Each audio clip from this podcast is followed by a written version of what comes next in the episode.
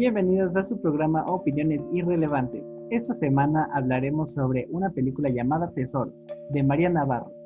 Esta película es muy interesante, fue estrenada en el año 2018 antes de que toda esta cuarentena empezara, así que nos va a ayudar mucho a, discutir sobre los temas que se tocan en esta película. Ok, hablando de la temática de géneros que se abordan, en esta obra se considera un tanto ficción en cuanto a los piratas, sirenas, cofres del tesoro, etc. Es ligeramente poético, dadas las tomas que invitan a la reflexión, como cuando está la niña parada en la playa, observando, digamos, su nueva vida y sus nuevos entornos. Eh, y bueno, es observacional en cuanto a que se observa la vida cotidiana de los habitantes del pueblo y el cómo se van adaptando, pues esta familia de, de güeros, como se les llama al inicio de la película, el cómo se van desarrollando y se van adaptando a su nueva vida, ¿no? También pues cómo comen, lo que platican y cómo van a la escuela, entre otras cosas. En cuanto al contexto geográfico e histórico, la película se desenvuelve mucho en la costa de la costa grande de Guerrero, en la barra de Potosí, el cual es un pueblo pequeño y es un pueblo pues, más que nada que es un pueblo pescador, eh, el cual este, tiene muy pocos habitantes, pero a lo largo de la República es principal, principalmente conocido como un destino turístico con unas playas hermosas y comida tradicional de Cihuatanejo que pues bueno, no, tienen comparación. La riqueza natural de la zona es observada en, cada en casi casi cada toma de la película. Se observan las aves, los crustáceos, peces, ballenas, etcétera, lo cual puede evocar a que pues es un es una zona muy natural, muy rural, muy digamos muy virgen, no invadida por la por la industrialización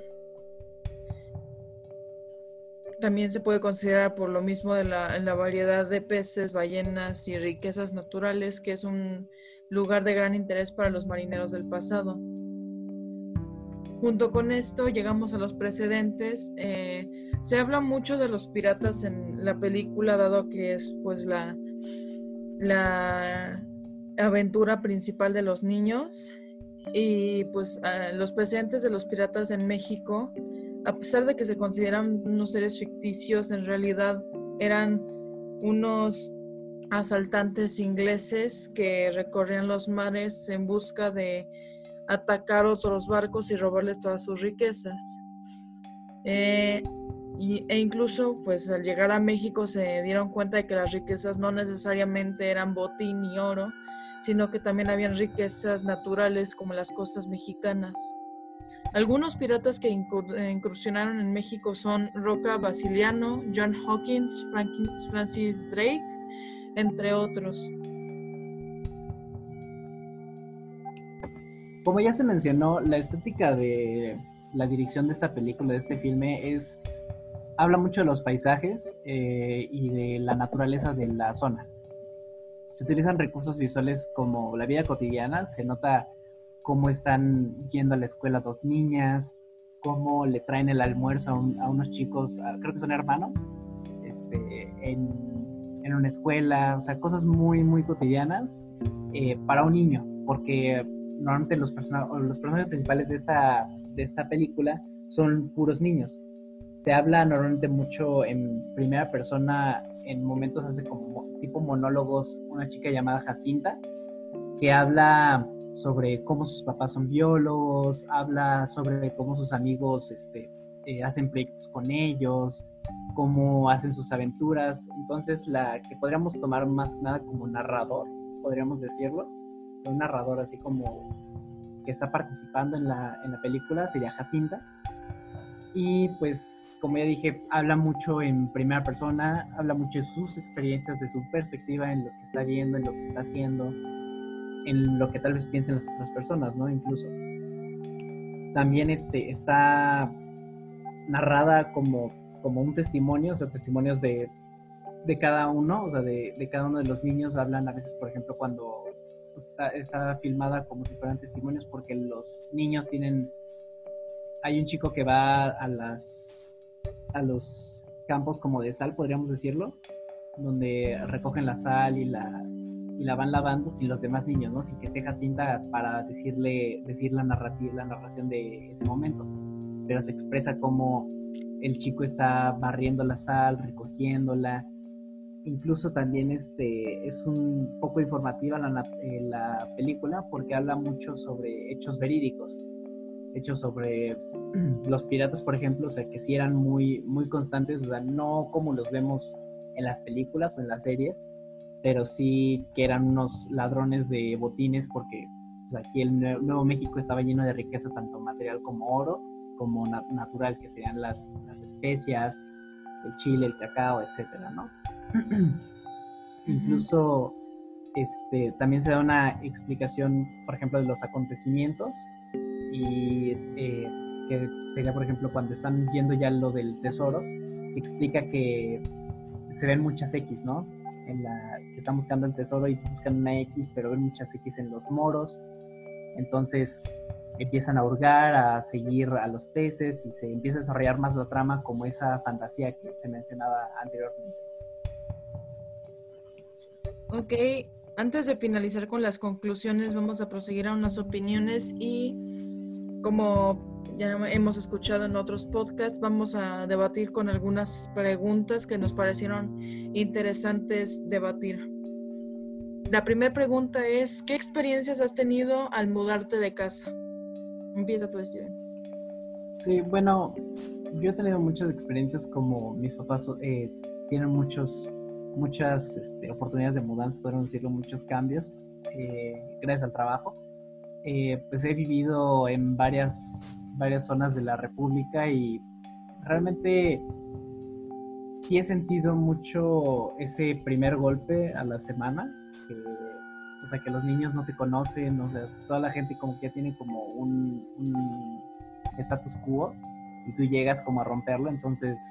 Ajá, esos grupos de amigos que se ven desestabilizados, ¿no? Ajá, sí, les das así como un shock, algo así. Pero realmente, o sea, a mí me gustó, me, me han gustado mucho mis mudanzas porque conoces más gente, conoces más culturas, más comidas.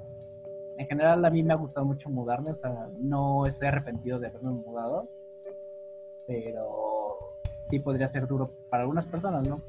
Por eso mismo.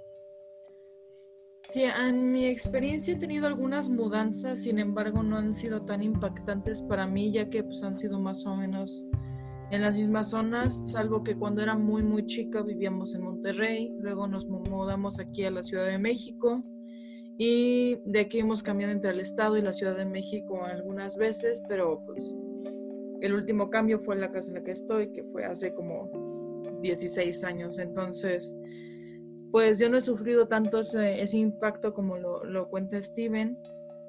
Sin embargo, sí es una experiencia nueva y el llegar y escoger cuarto y llegar y establecerse, todo eso es un proceso que puede que para algunos, dependiendo la edad o la madurez o lo que sea, puede ser muy fuerte o una aventura nueva con un libro nuevo en blanco, ¿no?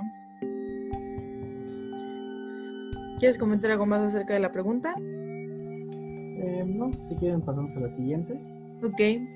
¿Has vivido en algún lugar similar, o sea, con playa, por el estilo? Platica la experiencia.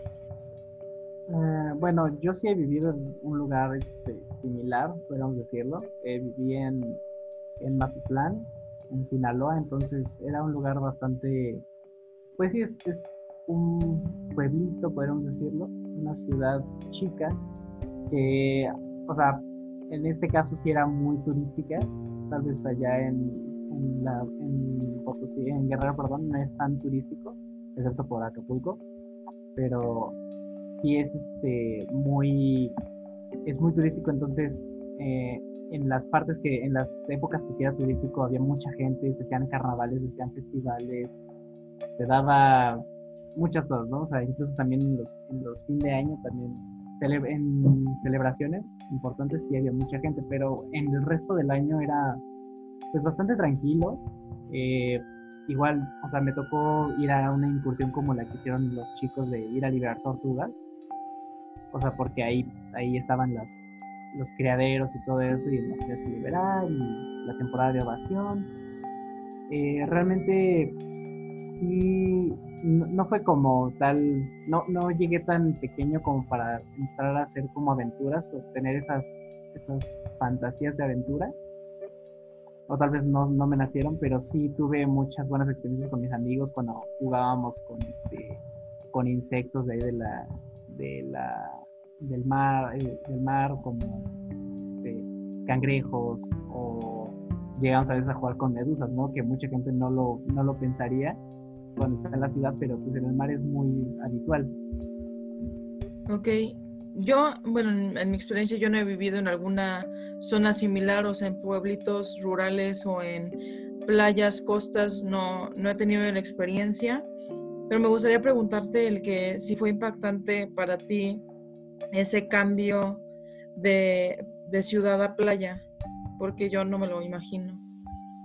Al principio sí fue un cambio pues muy grande porque aquí, o sea, vivía antes en México, o sea, aquí en, la Ciudad de México más que nada, no eh, tienes, en la, en la ciudad tienes todo a la disposición, ¿no? Básicamente, como es el centro eh, de mercado, como tal de comercio de México, pues encuentras de todo y más barato y cosas así pero como tal, o sea, siento que fue más enriquecedor el hecho, o sea, por ejemplo, que los mariscos de aquí, o sea, ya no puedo probar mariscos de ningún otro lado que no sea de costa y decir, ah, qué buenos mariscos, ¿no? Sí. Y es, sí, te cambia el, la perspectiva, pero eh, no te borra completamente lo que hiciste en la ciudad, o sea, te ayuda, te alimenta. Ok. En la siguiente pregunta tenemos, si si no hubiesen tenido la aventura los niños güeros, entre comillas, como se les menciona, al llegar a la barra de Potosí, su inserción en su nueva vida hubiera sido tan sencilla para ellos al momento de llegar a la, de la mudanza? Yo eh, realmente creo que sí, porque no por entrar mucho en estereotipos, pero como tal los latinos y, e hispanohablantes son muy cariñosos y muy muy apegados. Entonces, en cuanto llega alguien nuevo, tratan de, integrarlo al grupo o ver dónde, dónde pueden así como tener un match para, para convivir. Entonces, creo que hubiera sido un poco más de tiempo, tal vez por el, miedo o el estrés de no haber hecho algo que les guste, sino que los hayan tratado de meter por gusto los, los, habitantes de ahí pero sí, yo creo que sí hubieran podido entrar en la aventura.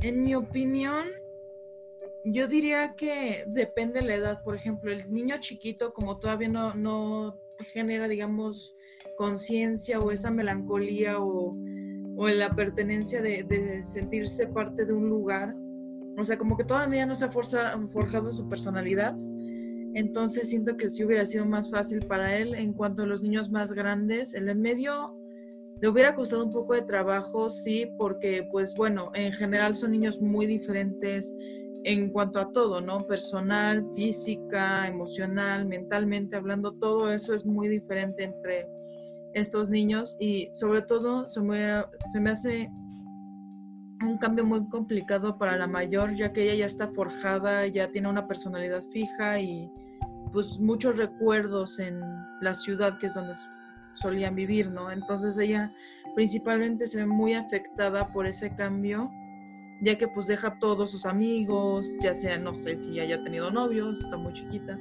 pero llega, llega a ser muy difícil para una persona que lleva tantos recuerdos de algún lugar el volver a iniciar, ¿no? Sin conocer a nadie y todo. Siento que la aventura le ayudó mucho a unirse más con sus hermanos y a conseguir más amigos y abrirse un poco más a la gente del lugar. Entonces sí siento que hubiera sido mucho más complicado para ellos el, su inserción a su nueva vida sin la aventura.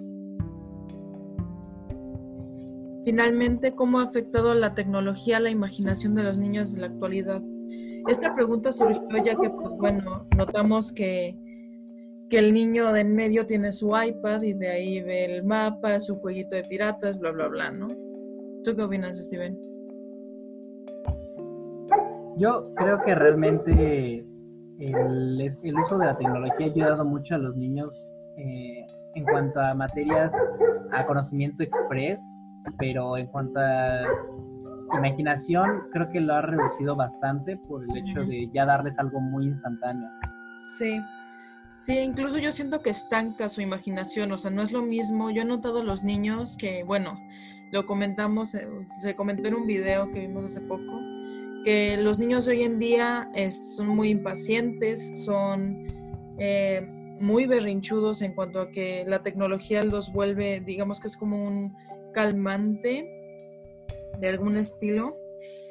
Y pues lo que hacen los papás es toma tu tablet y cállate, ¿no? Entonces, eso siento que priva mucho a los niños de buscar una imaginación y bueno, más que a ser bien educados, ¿no? Porque yo de chica pues no, no tenía un iPad, no tenía pues digamos un sistema inteligente con el que me pudiera entretener hasta ya como por ahí de los 12, 14 años. Y yo me, me quedaba quieta porque mi mamá me lo ordenaba y no tenía de otra y buscaba una manera de entretenerme usando mi imaginación, lo cual siento que me ayuda mucho hoy en día para poder desenvolverme y hablar con la gente y también pues generar ideas. Sí, de hecho incluso pues aquí podemos ver como un, un ejemplo muy ideal en el que lo usan para imaginar y para compartir, ¿no? Sí. O sea, porque he visto a niños que se ponen muy como envidiosos o egoístas cuando usan este, los, los aparatos electrónicos. Y tal vez sea por el hecho de de cómo los ven como si fueran suyos completamente. No sé, no sé qué, propiedad eh, psicológica tengan ahí, pero he visto que muchos niños con aparatos que nacen con esa tecnología empiezan a desarrollar como un tipo de egoísmo, como un tipo de... se vuelven más reservados, creo. Sí, como que se aíslan, ¿no? De todo lo demás, se aíslan del mundo, de los demás niños. Este, bueno, otro ejemplo de experiencia mío sería como que de chiquita yo jugaba en los juegos del Vips y que no sé qué, pero hoy en día veo a los niños en los restaurantes y están con audífonos, bien, teniendo la cara encima de la pantalla. No hacen nada más y se quedan callados y bueno, los papás felices, ¿no? Porque no tienen que hacer nada más. Este. Pues creo que aquí terminamos la reseña de Tesoros.